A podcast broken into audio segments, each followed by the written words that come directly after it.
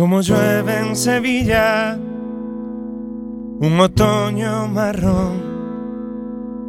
El hotel es un acto de amor para dos, pero tú no estás vida. He bajado a la calle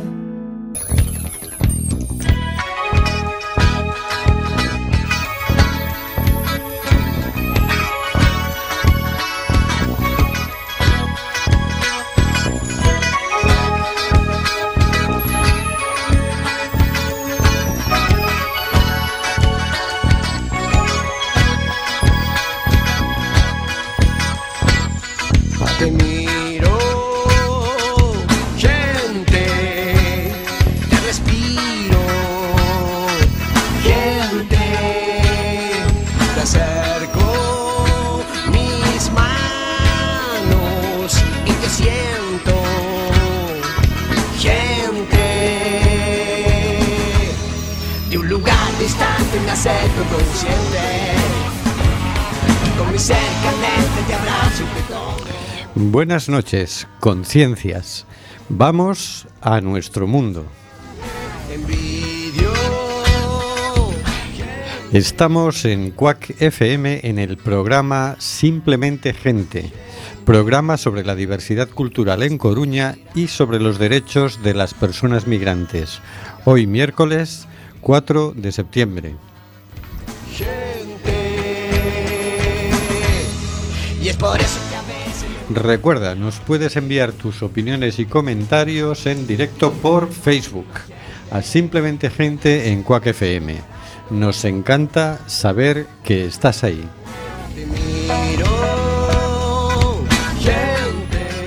Seguimos denunciando los vuelos de deportación de inmigrantes que realiza Europa por medio de las compañías Air Europa, Aeronova y Swifter. No vueles nunca con esas compañías.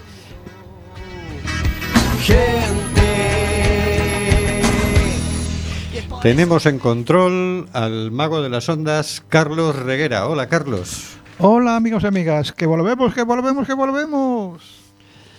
Más allá de las ondas tenemos al señor García. Buenas noches, señor García. Buenas y veraniegas noches.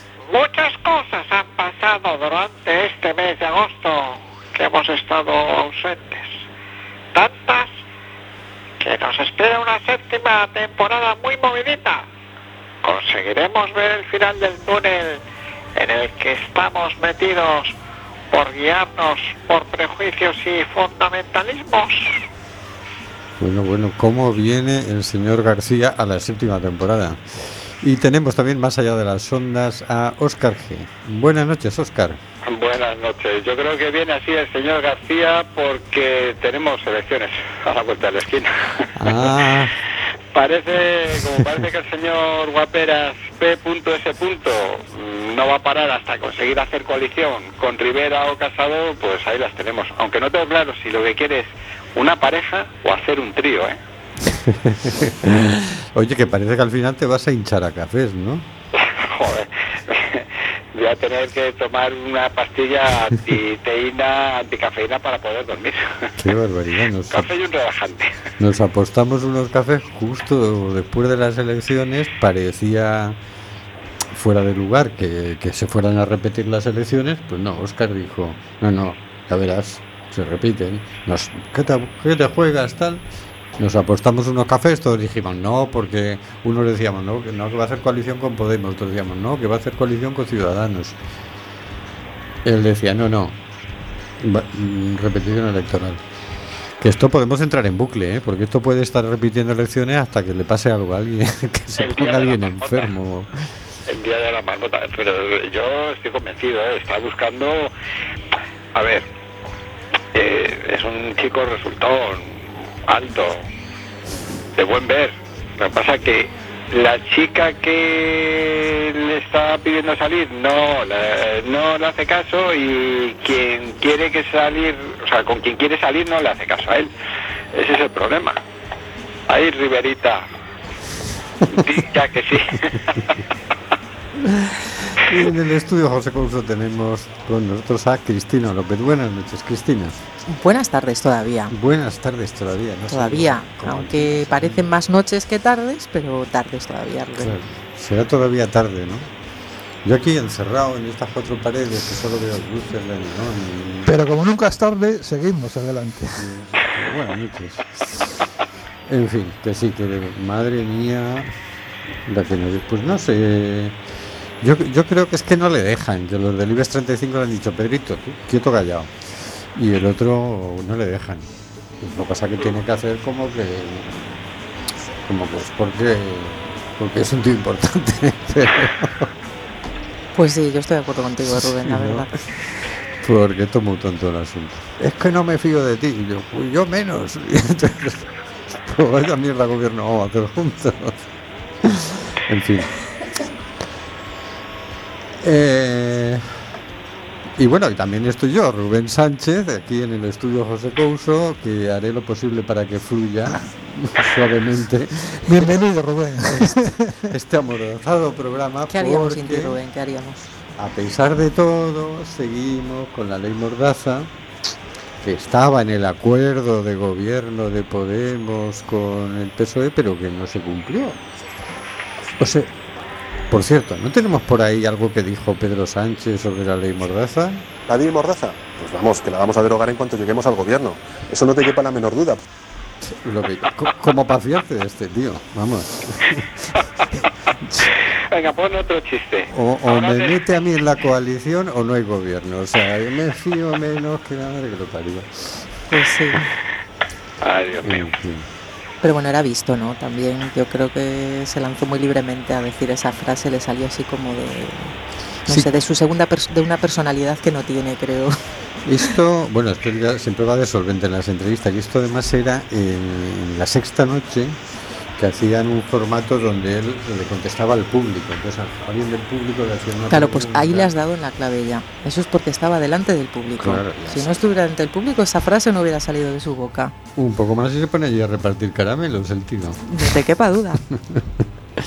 Pero en fin, así estamos. Estamos en el programa Simplemente Gente en Guac FM, emitiendo nuevamente por el 103.4 de la frecuencia modulada. Y en nuestro editorial de hoy vamos a hablar de las violaciones en manada. ¿Qué les pasa a los tíos? Dentro de la salvajada que supone la violencia machista en general, está el caso específico de lo que la prensa llama violaciones en manada.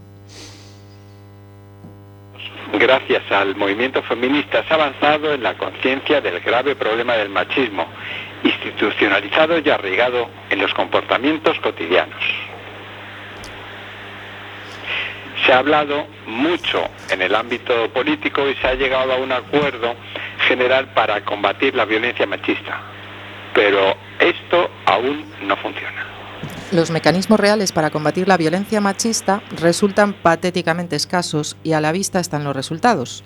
Se siguen asesinando mujeres día sí y día no. No hay más que ver las noticias al mediodía. ¿Qué les pasa a esos tíos que en cinco minutos destrozan la vida de su mujer y la suya propia? ¿Qué tara mental tienen los que les parece una buena idea para pasar el rato, juntarse en grupo y violar a una mujer? Seguramente asistimos al producto de numerosos factores, pero la universalidad del fenómeno y su persistencia en el tiempo nos hace pensar en primer lugar en el tipo de sociedad en que vivimos. El- El feminismo denuncia claramente a lo que llaman sistema patriarcal, su au- autor- autoritarismo, su verticalidad, su discriminación, su violencia física, económica, racial, religiosa, psicológica. Desde la más tierna infancia se nos educa diferenciadamente por sexos y se nos orienta hacia comportamientos en los que ya está instalado el machismo. Esa discriminación continúa también a nivel laboral con trabajos feminizados, como cuidados a personas, limpieza, etcétera, y por supuesto en la brecha salarial y en los roles en la empresa. En el, en el núcleo familiar los roles violentan a las mujeres. Podemos decir que para cuando te quieres dar cuenta, vives en un entorno machista dentro de un mundo machista. No bastará con medidas represivas y de protección a las víctimas, que bastante falta hacen.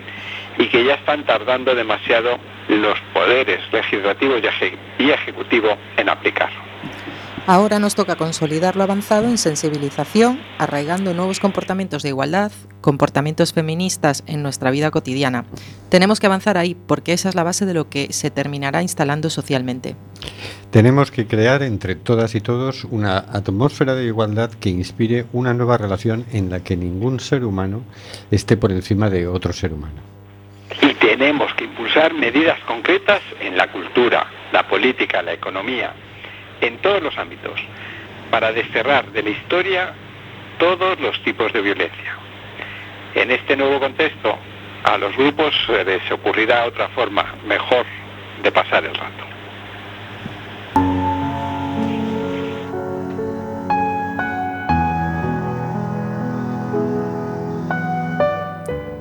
Cositas de la actualidad.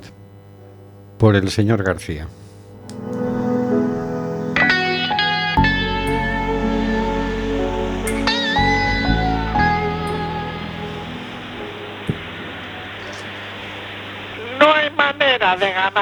Guerra atómica sin eliminar a la civilización. Así afirmó, afirmó Tony Robinson al medio digital Sputnik.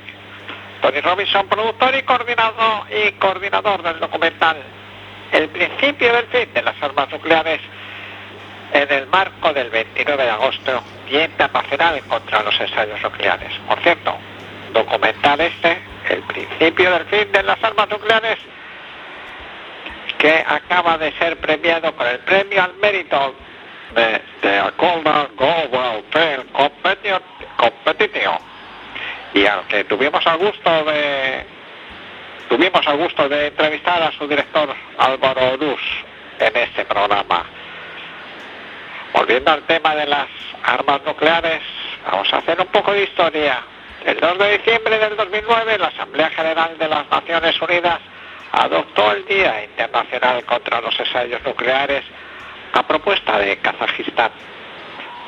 Se eligió el 29 de agosto en recuerdo al cierre de un polígono de ensayos nucleares ocurrido en esa fecha, pero en el año 1991, el cual funcionaba en territorio ka- kazajo, integrado entonces en la Unión de Repúblicas Socialistas Soviéticas. La existencia de una bomba nuclear conmocionó y espantó al mundo cuando el 6 de agosto de 1945 Estados Unidos la utilizó por primera vez contra la ciudad japonesa de Hiroshima, mientras que tres, tres días después lanzó otra sobre Nagasaki. Estos ataques provocaron cientos de miles de víctimas directas entre muertos y heridos, incluyendo a quienes, con el paso del tiempo, comprobaron que la radiación liberada por la bomba seguía causando estragos en generaciones futuras. Esta demostración de poder estadounidense impulsó a la URSS, Reino Unido, Francia y China a fabricar sus, sus propias bombas nucleares como medida disuasiva. Hace 10 años, los foros donde se trabaja estas cosas de la ONU, normalmente la gente que hablaba era de los poderes que tienen las armas nucleares. Decían, las necesitamos para nuestra seguridad, indica Tony Robinson al referirse a la época en la que se aprobó la fecha contra los ensayos nucleares. A partir de 2010, esto cambió. Y en vez de hablar de las necesidades de seguridad de estos poderes, comenzó un proceso de hablar sobre los efectos y las consecuencias para la humanidad.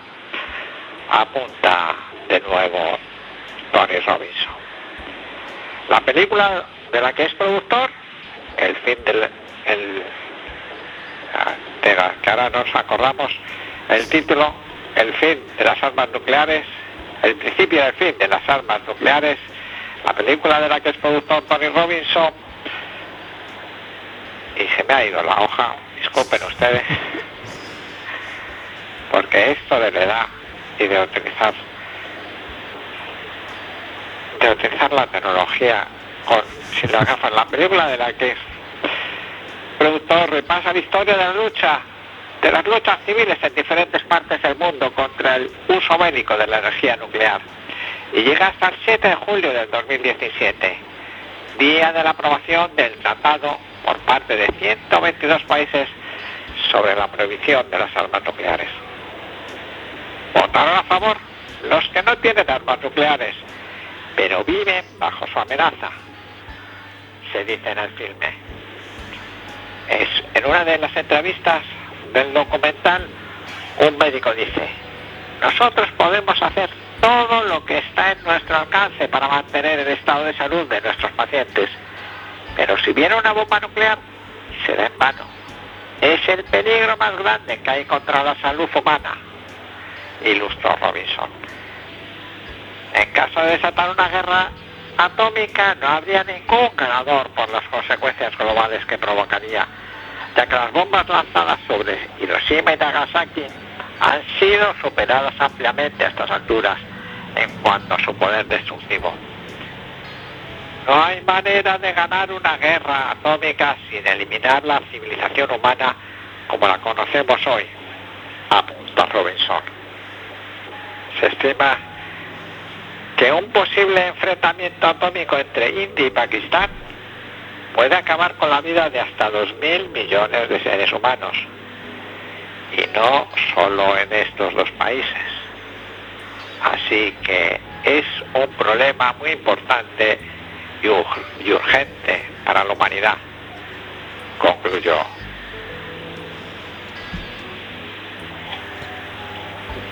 Y no hay una preguntita al final. No, esta primera temporada O sea que esta En séptima este primer temporada vamos temporada innovando ya. pero podemos hacerla. Pues, ah, ¿Cuándo acabaremos con las armas nucleares? amigo, amigo. Ah, vaya preguntita también, ¿eh? bueno, la verdad es que este es un tema de estos extraños. Esto es un tema de expediente X, porque dices, oye, no hay una amenaza más peligrosa para la humanidad que esta, y sin embargo todo el mundo mira para otro lado, se siguen fabricando armas nucleares cada vez más peligrosas, cada vez más pequeñas, es decir, más fáciles de transportar, más fáciles por lo tanto de robar y más fáciles de ser usadas por, por un grupo terrorista que las sustraiga. Y es decir, cada vez estamos más en peligro y todo el mundo mira para otro lado porque se supone que esto es un gran negocio, hacer una cosa que se fabrica para no poder ser usada nunca, salvo que nos queramos suicidar en masa. Ese es uno de los mejores negocios que hay sobre, sobre el tapete y eh, nadie se escandaliza. Y, y el problema no, no solo que esté ahí. Eh, Hasta ahora no ha habido ningún descerebrado que las haya usado. Pero mm, yo creo que yo creo no yo creo que sí, yo creo que estuvo presente en este conflicto que habla en la entrevista entre India y Pakistán recientemente, que ha sido antes del verano, en primavera, que uno de los temores es que pudieran usarlo cualquiera de los dos países, porque no son precisamente eh, gobiernos estables, sí, pero mm, con cierta tendencia al, al dedo fácil. ¿Qué haría el señor Trump si, si ve que su negocio va al garete? ¿Sería capaz de usarla? Si es que yo me te imaginas, Oh, sí. cuando veo sentados juntos al Donald Trump con el Kim Jong-un, dices, ¿y estos tíos tienen armas nucleares? Y cuando se juntan con el Putin no te digo nada. Pues fíjate, a mí el Putin me parece más serio, me parece como que es más difícil que tenga un pronto tonto. Mientras que los otros dos, Sí, eh, eh, ahí estoy de acuerdo contigo, pero porque tiene todo controlado de momento. mm, Yo creo que es de estos que, como que tiene, mientras tenga todo controlado no pasa nada, pero en cuanto todo se descontrole un poquito, es capaz de hacer cualquier cosa. Es la sensación que me da a mí este personaje eh, que tenemos ahí en, Rusia. Pero bueno, no es solo eso, es eh, que puede escaparse algún arma nuclear a- eh, traspapelarse y llegar a manos de grupos terroristas o de grupos peligrosos. Entonces, mm, estamos jugando con fuego. Sí, sí, con mucho fuego.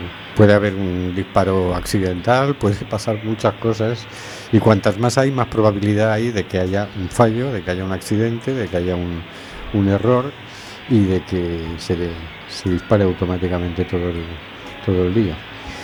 En fin, habrá que hacer una marcha mundial por la paz y la no violencia o algo así, no sé. Como, poco, una como poco.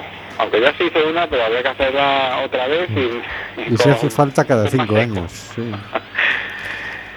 Pero bueno, está sobre el, sobre el tapete el tema de la el Tratado de Prohibición de Armas Nucleares, que ya son 26 los países que lo han ratificado, ya quedan menos, ya quedan 24. Fíjate, cuando no me acuerdo, no me acuerdo el, el acuerdo que llegaron Reagan y, y Gorbachev de paralización en- de, la producción de armas nucleares, ahí parecía que se cogía un buen camino. Bueno, y, hasta- y ese contuvo las cosas, fue el Tratado de No Proliferación de Armas Nucleares. Entonces sí empezaron a bajar, sobre todo Rusia, porque es que le resultaba muy caro estar haciendo armas nucleares con la que tenía encima, ¿no? Y, pero sí se contuvo durante un tiempo. Lo que pasa es que ahora mismo lo han tirado por tierra, tanto Donald Trump como al final dijo Putin, pues si tú no lo cumples yo tampoco, con lo cual nuevamente eh, la no proliferación se ha convertido en proliferación. Así es que... Y, y a ver quién la hace más grande y más gorda. Bueno, no, yo creo que tratan de hacerla más pequeña, más peligrosa. vale, sí. Vale. Más pequeña y más gorda. Y más, más gorda la explosión, digo, las Sí, consecuencias. sí, sí, sí. Sí, Pero sí, fíjate sí, en. Chernobyl que, que lo que pasó fue un que se rompió un reactor y demás y en cuestión de horas en Alemania detectaron radiación en el aire, hicieron que los niños no fueran a los colegios. Imagínate cualquier estallido de una bomba atómica de última generación hoy, que es mucho más potente que la de Hiroshima y Nagasaki, el lío que podría que podría ser. Que sea entre India y Pakistán, sí, pero es que el aire lleva la radiación para allá. Es que el agua del subsuelo lleva la radiación para otro lado. Es que no. Una vez que la has liberado. Es un lío muy gordo. Es un lío, un lío muy gordo. Bueno, vamos a escuchar una canción que se titula Enola Gay, que es como se llamaba el avión desde el que se echó la bomba sobre Hiroshima.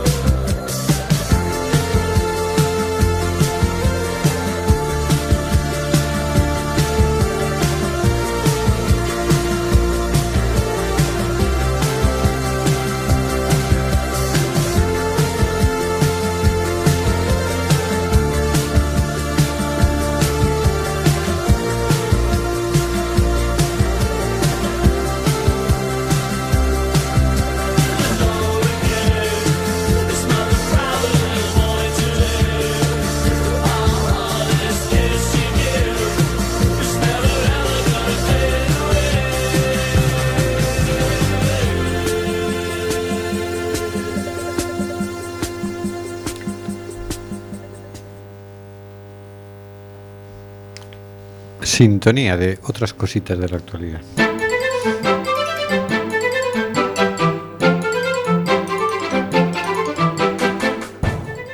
Otras cositas de la actualidad por Cristina López y Rubén Sánchez.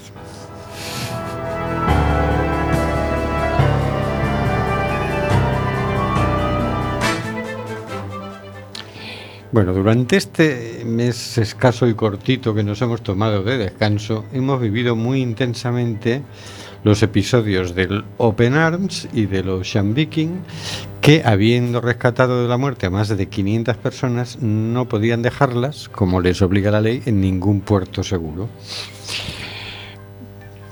Oscar, ¿cómo lo habéis vivido en Madrid? ¿Cómo lo hemos vivido en Madrid? sí, por lo ¿A qué menos tú. Como, claro, porque lo primero, primero toda la atención se focalizó mucho en el, en el Open Arms, ¿no?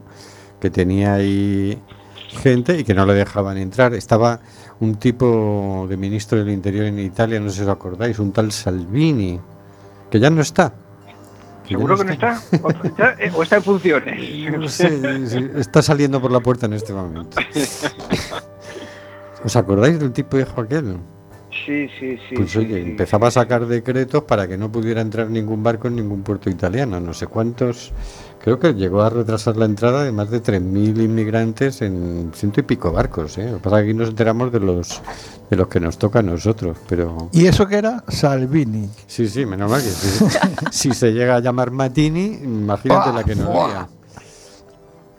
Pues bueno, afortu- afortunadamente los juzgados italianos, vía después, o sea, después de poner la correspondiente denuncia, han tenido, han conseguido que, esas políticas, se, por lo menos, se paralizaran, ¿no? Que gracias a un- el- la, fiscali- la, fis- la fiscalidad italiana, es decir, joder. El fiscal eh, italiano es el que favoreció que se pudiera desembarcar a la gente del, del Open Arms. sí, sí, tardó un poquito también, ¿verdad? Se tiraron ahí dos semanitas estos que ya es que no podían más, vamos. Y bajo una situación de mucha tensión y mucho estrés, que la gente saltaba del barco porque veía la tierra ahí al lado Mm. y quería salir, huir, salir del barco. Pues como me, tú me preguntabas, ¿cómo se vive en Madrid? Sí. Pues, yo personalmente lo vivía con estupor. Con estupor porque le, mm, y, y con mm, verdaderas situaciones de respuestas de estupidez, ¿no? Como la mi- ministra en funciones Calvini, digo, portavoz Calvo, que decía verdaderas atrocidades, ¿no? El señor Avalos también amenazando al Open Arms, y como vengáis aquí 900.000 euros, y es bastante absurdo, es como, yo tengo un acci- yo veo un accidente, recojo a los heridos y veo que están heridos, hay que llevarlos al hospital. Llego a las urgencias y me dicen, pero tú no eres una ambulancia. Tú no puedes traer, llévatelos al lugar de accidente y cuando llegue la ambulancia que los traiga. Pero a ver, por favor, qué, qué estúpido, qué Bueno. situación más estúpida. Oscar, y eso contando que el accidente no lo haya tenido ninguna persona ilegal, porque si lo ha tenido una persona ilegal tampoco te lo puedes llevar al hospital ya. Bueno, ya, ya, bueno. Rizamos el rizo. Sí, sí, sí. Además, Pero- legalmente es todo un lío porque dices, claro, en aguas internacionales tú no eres inmigrante, porque es- estás en un territorio que es tan tuyo como del otro. Correcto. Son aguas internacionales, son de todos. No es lo mismo que estés en aguas de Italia o en aguas de Libia o en aguas de España. No, estás en aguas internacionales. Eres simplemente una persona que ha naufragado. Y cualquiera que te vea tiene la obligación, aparte de la obligación moral, la obligación legal de rescatarte y llevarte a un puerto seguro. Y, eh, y resulta que es que hasta para salir a, a- cubrir esa zona, el Open Arms se había arriesgado a, a una multa de hasta 900.000 euros, porque el gobierno español decía, oye, ni se te ocurra salir a, a rescatar gente, ¿no? O sea que ya fue un tema de desafío, de decir, no, no, pues yo voy a rescatar gente porque prefiero estar en la cárcel que ser cómplice. Esto es lo que dijo Oscar Camps, ¿no? Pero es que luego el gobierno español, que en otras ocasiones había lucido diciendo, venga, venid para acá, si el Salvini ese mala persona nos deja, aquí sí que os dejamos. No, esta vez estuvieron calladitos y calladitos, incluso haciendo comentarios muy molestos. El Ábalos decía, a mí me molestan mucho estos señores que van de salvar vidas a la gente. Aquí salvamos mucha más gente con salvamento marítimo. Oiga, hágales una estatua y déjense de decir tonterías. Y luego la, la Carmen Calvo, la Calvini, que desde entonces se llama la Calvini en todas partes, que creo que no le hace mucha gracia, pero es que hija, pues, una vez rescatados y todo el tema, dice, no, no, pues una multita les puede caer a estos señores, ¿eh? porque yo creo que, oiga, Pero creo que también habían hablado de que el gobierno de España le ofrecía un puerto en Canarias. En Algeciras, sí, cuando, cuando ya en el último minuto va y dice, mm, ofrecemos un puerto en Algeciras, que dice, si lo hubieran pensado un poco más, se lo ofrecen el de Coruña, porque dice, dentro del Mediterráneo era el puerto más lejano que había. Si los otros estaban diciendo, oiga, que es que los tenemos que desembarcar ya porque es que aquí no aguantan ya ni una noche. Dice, no, no, pues háganse un viaje de seis días hasta Algeciras.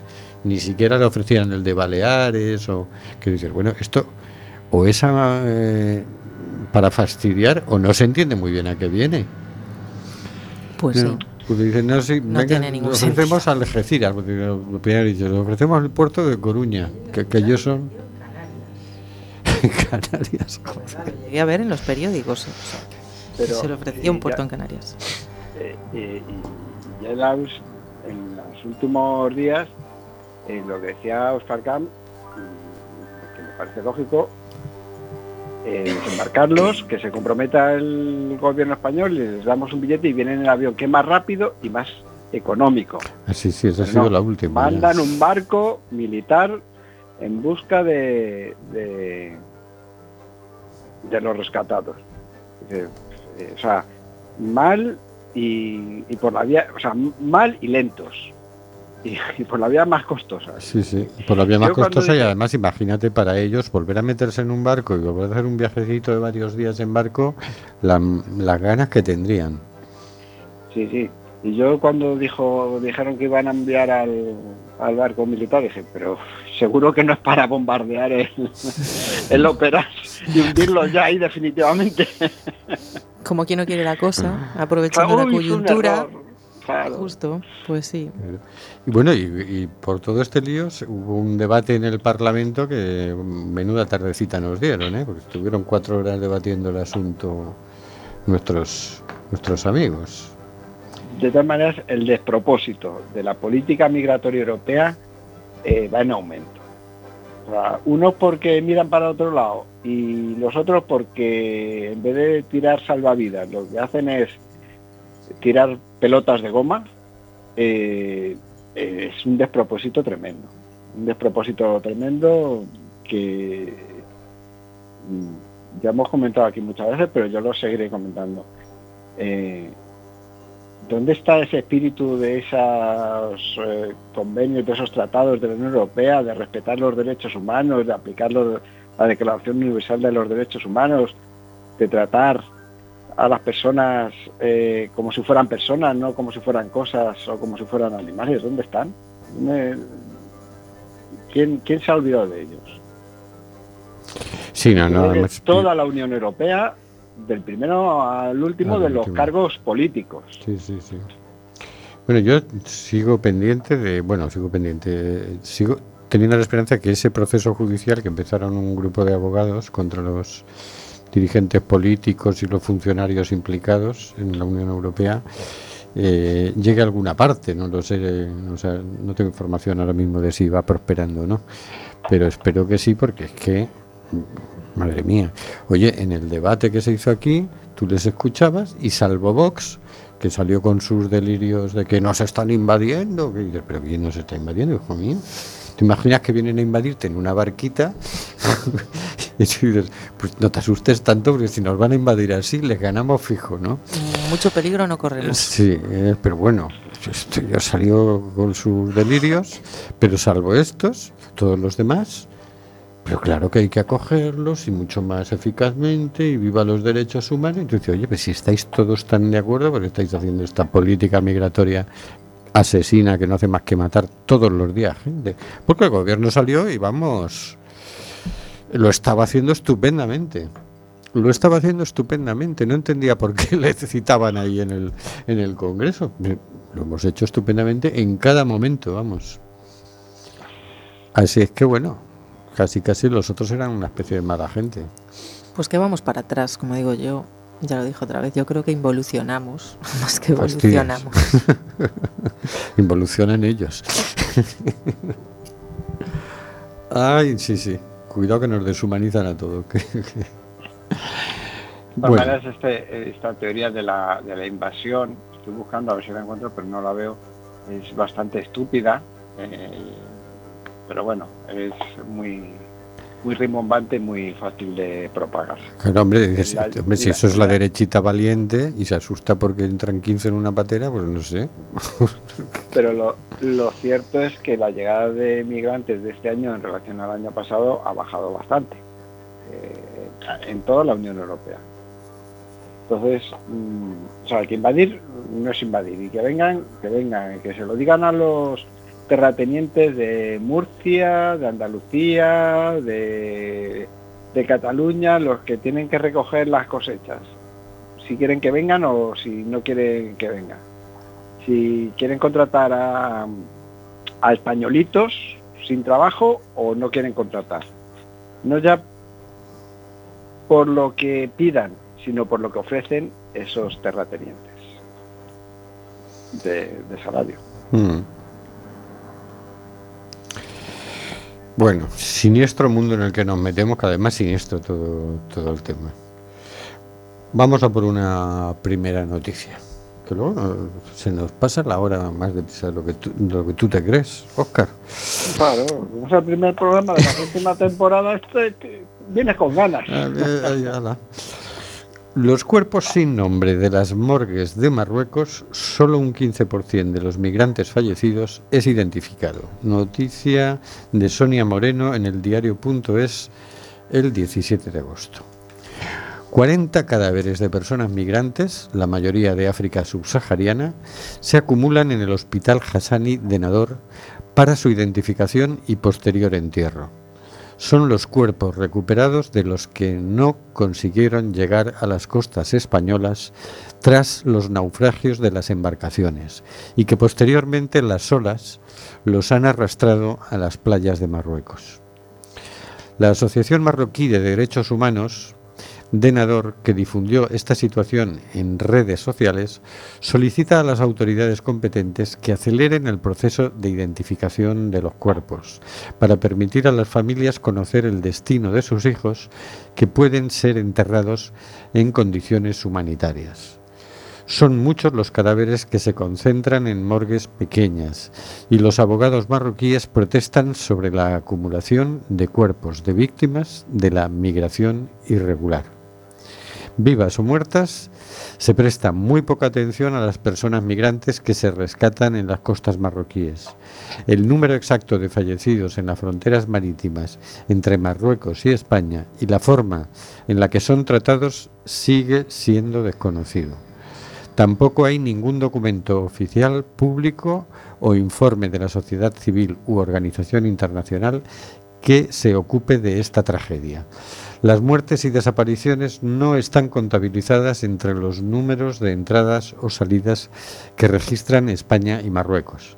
Además, esta pérdida de vidas no ha servido a los estados para desarrollar políticas de restauración y memoria, sino al contrario, sus muertes han sido utilizadas para pedir más inversión en control y, paradójicamente, medidas encaminadas a reducir los servicios de rescate. Recuerda la ONG Caminando Fronteras en su informe Vida en la Necrofrontera, presentado en junio en Madrid. Este año tuvimos ocasión de ver un documental que hablaba en parte sobre esto, que era Samba, un nombre borrado. Hablaba de un muchacho de los que habían muerto en el Tarajal. En el Tarajal dispararon las balas de goma a estos defensores de los derechos humanos según ellos en el Parlamento el otro día, ¿no? Y aparecieron 14 cadáveres, pero había un quinceavo que no aparecía, ¿no? Y es el famoso Samba. Y entonces un senegalés hace todo el recorrido y visitaba visitaba la morgue en Ceuta, creo que era Ceuta Melilla, y ahí veían como hay un montón de tumbas que simplemente pone varón raza negra, ¿no? Porque no saben ni quién es. Imagínate las familias que un día su hijo ha partido de viaje y que nadie les dice que ha aparecido su cadáver, ¿no?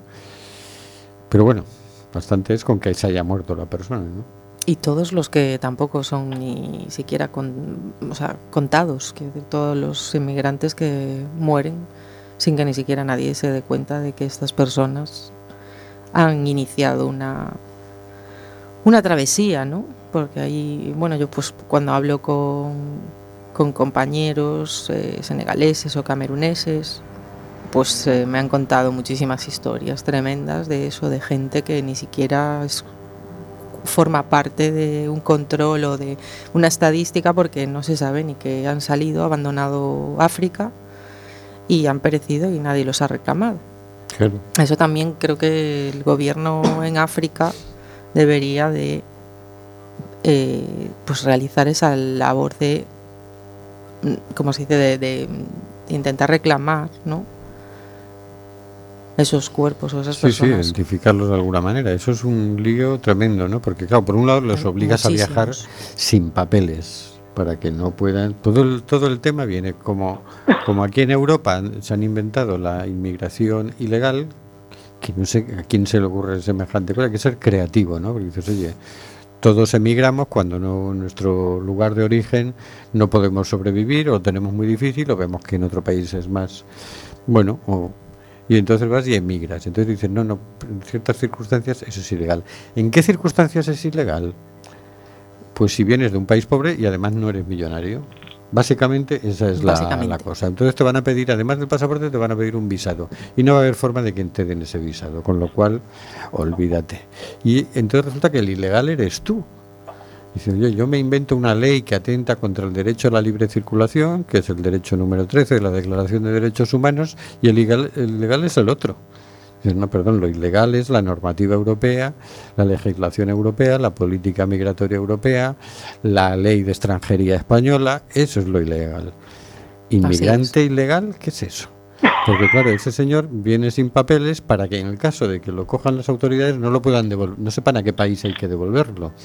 Entonces ningún país tiene obligación de admitir a un señor que no le consta que es de origen de su país. Así es. Ese es el lío de los sin papeles y eso es lo que hace que toda esa gente no tenga documentación, no se pueda ver de qué país es, ni quién es, ni nada, ¿no? Pero bueno, lo grave no es eso, lo grave es que se tengan que eh, venir por unos medios tan arriesgados y tan peligrosos que mueren montones, ¿no? Miles y miles y miles. Y que este año ya estamos cerca de los de los mil, según el último recuento, ¿no? cerca de los mil muertos en el Mediterráneo, porque Europa le parece que lo está haciendo muy bien también, debe ser toda Europa como, como este gobierno, le parece que lo están haciendo extraordinariamente bien y que no tienen que cambiar nada por su parte, que es la gente la que debería dejar de venir. Bueno, pero es que también en Europa tenemos que pensar que a España no nos consideran parte de Europa, es como que somos parte de África. Entonces, mientras a ellos no les llegue la gente hasta los hasta sus océanos hasta sus mares, que mientras sea en el mar Mediterráneo es como que la cosa no es importante, porque eso es así, o sea, de verdad que es así. Yo, creo que es visible que para el resto de Europa, Europa comienza a partir de los Pirineos. Italia y, España y Portugal como que no formamos parte de Europa, somos un poco un poco mediterráneos, ¿no? Africanos, ¿no? Nos consideran africanos. Entonces yo creo que eso también influye mucho en que no se tomen medidas urgentes y que no se tomen pues las cosas tan en serio como si estuvieran sucediendo pues enfrente del Reino Unido o en un mar de enfrente del Reino Unido o en, o en Holanda o en cualquier otro país europeo. Oye, pues puede ser, ¿no? Dentro de esa visión colonial, racista que tienen estos del norte, ¿no? Que digan, bueno, estos griegos, españoles, italianos, portugueses, medio africanos, vaya, que hagan de porteros y que retengan ahí lo que puedan, por lo menos que se queden en esos países y así no entran a la Europa Así es, así es. central, no. Sí, sí, algo de eso tiene que haber. Pero bueno, pues eso, que es, que es una vergüenza, que es una barbaridad y que es una, una ilegalidad y ojalá y le terminaremos dando la vuelta, no te quepa duda, le terminaremos dando la vuelta, pues no nos vamos a callar. Y como tenemos toda la razón del mundo, que no tengo abuela, entonces pues le vamos a ganar esa batalla. Pero bueno, dentro de los cabrosos de todo el tema está está eso, que encima que es que no se puede, no se identifica ni se molestan en intentarlo, ¿no?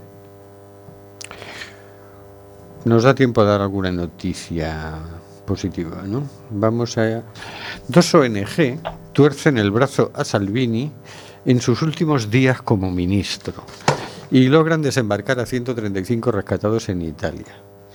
Esto está publicado en el diario.es el 2 de septiembre, es decir, antes de ayer. La embarcación de misión Lifeline, con 104 migrantes a bordo desde hacía ocho días, ha forzado su desembarco entrando en aguas italianas sin autorización. La Guardia de Finanza ha ordenado la incautación de la nave y la ha conducido al puerto de Pozzallo, Sicilia, donde han atracado los náufragos. Las autoridades italianas también han autorizado, por motivos sanitarios, el desembarco de los últimos 31 migrantes que quedaban a bordo del barco de la ONG italiana Mediterránea Saving Humans. Esto ya se estaba convirtiendo en un coladero, porque a esto le dijeron, oiga, usted no puede entrar en aguas italianas. Y el capitán del barco dijo, mire, esta es una situación de emergencia, así que yo voy para adelante. Y se metió en aguas italianas. Entonces, es que esto ya empieza a ser que ni Salvini, ni, ni que usted no puede entrar aquí, ni nada. Mire, tengo gente, no me haga estar dos semanas perdiendo el tiempo, déjese de tonterías y vamos para allá todos. Y yo espero que el nuevo gobierno de Italia, bueno, parece que está en la agenda, ¿no? Uno de los temas inmediatos que quieren es cambiar el- la política migratoria. Entiendo que para mejor, ¿no? Pero bueno, vamos a ver, Vamos a ver, vamos a ver. seamos optimistas. Claro. Yo hay una parte que le doy toda la razón a Salvini, que es que Europa se tiene que hacer cargo de su parte. Quiero decir que nos tienen aquí de porteros y luego uh, tú les has dejado entrar, problema tuyo, ¿no? Así es, así es. Que y dices, claro, en el caso de Italia, se les, aquí en España no, no sé por qué, pero allí en Italia ya han llegado a tener campos de refugiados bastante grandes y mucha gente acumulada, ¿no? De hecho, el primer reparto de refugiados que se hizo era para redistribuir los refugiados que estaban en campos de refugiados de Italia y de Grecia, que ya eran ciento y pico mil. Y de ahí salió el reparto aquel famoso que nosotros al principio decía el gobierno, no, 2.500 son muchos, y al final dijeron, bueno, va 17.000. Creo que todavía no hemos llegado a los 2.500 en realidad. Y, y se quedan ahí, ¿no? Entonces dices, porque yo, en España no, no tenemos ningún campo de refugiados con 100.000, ni con 50.000, ni con 5.000, ni nada semejante. Aquí pasa todo el mundo de largo. Esto mm, casi casi que planteárselo. ¿Por qué no se quedan aquí? ¿Por qué se van todos para Alemania? Pero eso es cierto, o sea, generalmente cuando la gente llega a España es para ir a otro país de la Unión Europea. Sí, sí, sí. sí. Somos un país de tránsito. somos un país de tránsito. Pero bueno, eso también es, ¿no? Porque. ¿Pero qué bueno, tiene Italia que no tenemos mayor- nosotros? Hombre, yo creo que muchos de ellos al hablar de francés, ¿no? Como idioma africano eh, más extendido, pues acaban subiendo a países como Francia o incluso pues en Alemania también hay mucha gente que que ah, tiene familia allí de hace tiempo y por eso pues recurren a esos países y también porque es más fácil para ellos eh, como pasar desapercibidos quizá por allí.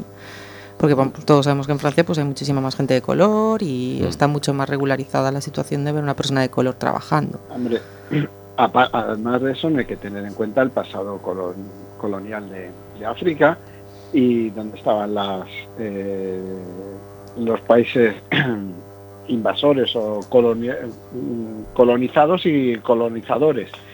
España en ese sentido en África tuvo Guinea Ecuatorial y poco más, Eh, pero Francia o Alemania o Bélgica han tenido más eh, más zona, más países de, de África colonizada. Entonces hay cierto vínculo. Si no de ahora, de otros que en sus momentos sí fueron en otras situaciones y por vínculo familiar van a van ahí, ¿no? Pero yo creo que Italia, que sí también tuvo países o tuvo colonias en África, también es un es un país de paso porque la situación laboral y económica de Italia tampoco es muy bollante. Yo recuerdo mm, le haber hablado en este programa de varias ONGs, varios voluntarios que se dedicaban a pasar Claro. eh, africanos por los Alpes hacia, hacia Claro, el sí, norte. sí, sí. Sí, sí, el, O sea, el lío del tapón en Italia es por el tema de... el- De que no les dejan moverse. No, pero, pero es porque, claro, por el- la normativa está el protocolo de Dublín, cuando tú lo que quieres es pedir asilo. Una cosa es el inmigrante que entra y tal. Pero por el protocolo de Dublín, cuando quieres pedir asilo, lo tienes que pedir en el país por el que entras a Europa. Y claro, y a partir de ahí ya no te puedes desplazar más. Entonces, hasta que no te digan si sí se te concede el asilo, si no, te tienes que quedar ahí. Y ese era el lío con, con Grecia y tal. Porque aquí siempre hemos tenido mucha entrada de inmigrantes, pero la, la gran llegada de refugiados inicialmente fue por Grecia y por, y por Italia, no, no por España. ¿no? Sí, no hay que olvidar en ese sentido que Grecia eh, está Turquía al lado, o sea, está Asia al lado, relativamente al lado, y por África, en Libia, tú sales de un barco en Libia y si vas para el norte lo primero que encuentras es Malta, y si vas y al lado de Malta está Lampedusa, Lampedusa es Italia. Mm. Lo digo también porque con esto del, del Open Arms decía la gente, pero si está más cerca Túnez, pero es que entre Malta y Túnez está la isla de Lampedusa, que es Italia, que es donde eh, estaba atracado, enfrente de esa isla estaba atracado el Open Arms. Ujú. O sea, hay que ver un poco la situación. Sí, hombre, además, perdona, Puerto Seguro Túnez, que no tiene legislación de asilo, Sí, para, bueno, un, pero- para alguien que, que huye y, y que lo que quiere es pedir asilo, muy seguro no es. Sí, pero no está en guerra como Libia. O sea, Sí, no- dice, no está en guerra como Libia, pero, pero aún así, es que si sales de las aguas jurisdiccionales libias al norte, te vas a encontrar Malta a tiro de piedra. Y si en Malta te echan, como ha pasado, si te quieres ir a otro lado, es que es Lampedusa lo que está, lo que está más cerca. No es cuestión de eh, de tocarlo a narices, sino es cuestión de, de, de es lo que está a mano. Es Bueno, Europa lo que está a mano. teníamos más cosas, pero es que ya no me da tiempo, Óscar, es que te, te enrollas mucho, ¿eh? Bueno, para la próxima semana ya me controlo. No, no, no, no, no te controles, que nos lo pasamos mejor así. Bueno, vamos a decir una cosa de la agenda, que es que el martes 17, que ya lo volveremos a recordar el miércoles que viene, pero que os vayáis preparando todos que el martes 17 de septiembre se va a hacer una presentación, yo creo que está ya de las últimas, ¿eh? de la segunda marcha mundial para colectivos y personas de la ciudad en el Centro Cívico Ciudad de Bella, a las siete y media. Esto es en la calle Beduría 2. Organizado por el equipo promotor de Coruña de la Marcha Mundial por la Paz y la No Violencia, que está ya a punto de empezar, vamos. Es el 2 de octubre creo que empieza esto. Que empiece, que empiece ya. Pues deseándolo. Estás deseándolo ya. Sí, sí. Bueno, pues con esto nos despedimos hasta el próximo miércoles. Ahora sí, ya nos acabaron las vacaciones. Ya volvemos todos los miércoles. Bueno, alguna fiesta coincidirá por ahí que, no, que nos la cogeremos, ¿eh? Tampoco. No olvidéis que estamos en Facebook, que, está, que tenemos un blog que se titula simplemente.home.blog, que ahí publicamos, pues que si las canciones que hemos puesto, que si el editorial, que si cosas, cosas. También estamos en Twitter, también estamos en Instagram, también, es, qué sé yo, estamos en todas partes, sobre todo para que nos digáis cosas bonitas. Así que ahí os esperamos. Y, y nos quedan 20 segundos. Buenas noches, Carlos. Buenas noches. Buenas noches. Buenas noches, Cristina. Buenas noches, señor García. Que ahora sí que son Buenas noches ya. Buenas noches, Oscar. Buenas noches, hasta la semana que viene. Buenas noches, María, Hortensia, Nuria, Maribel. Hasta luego.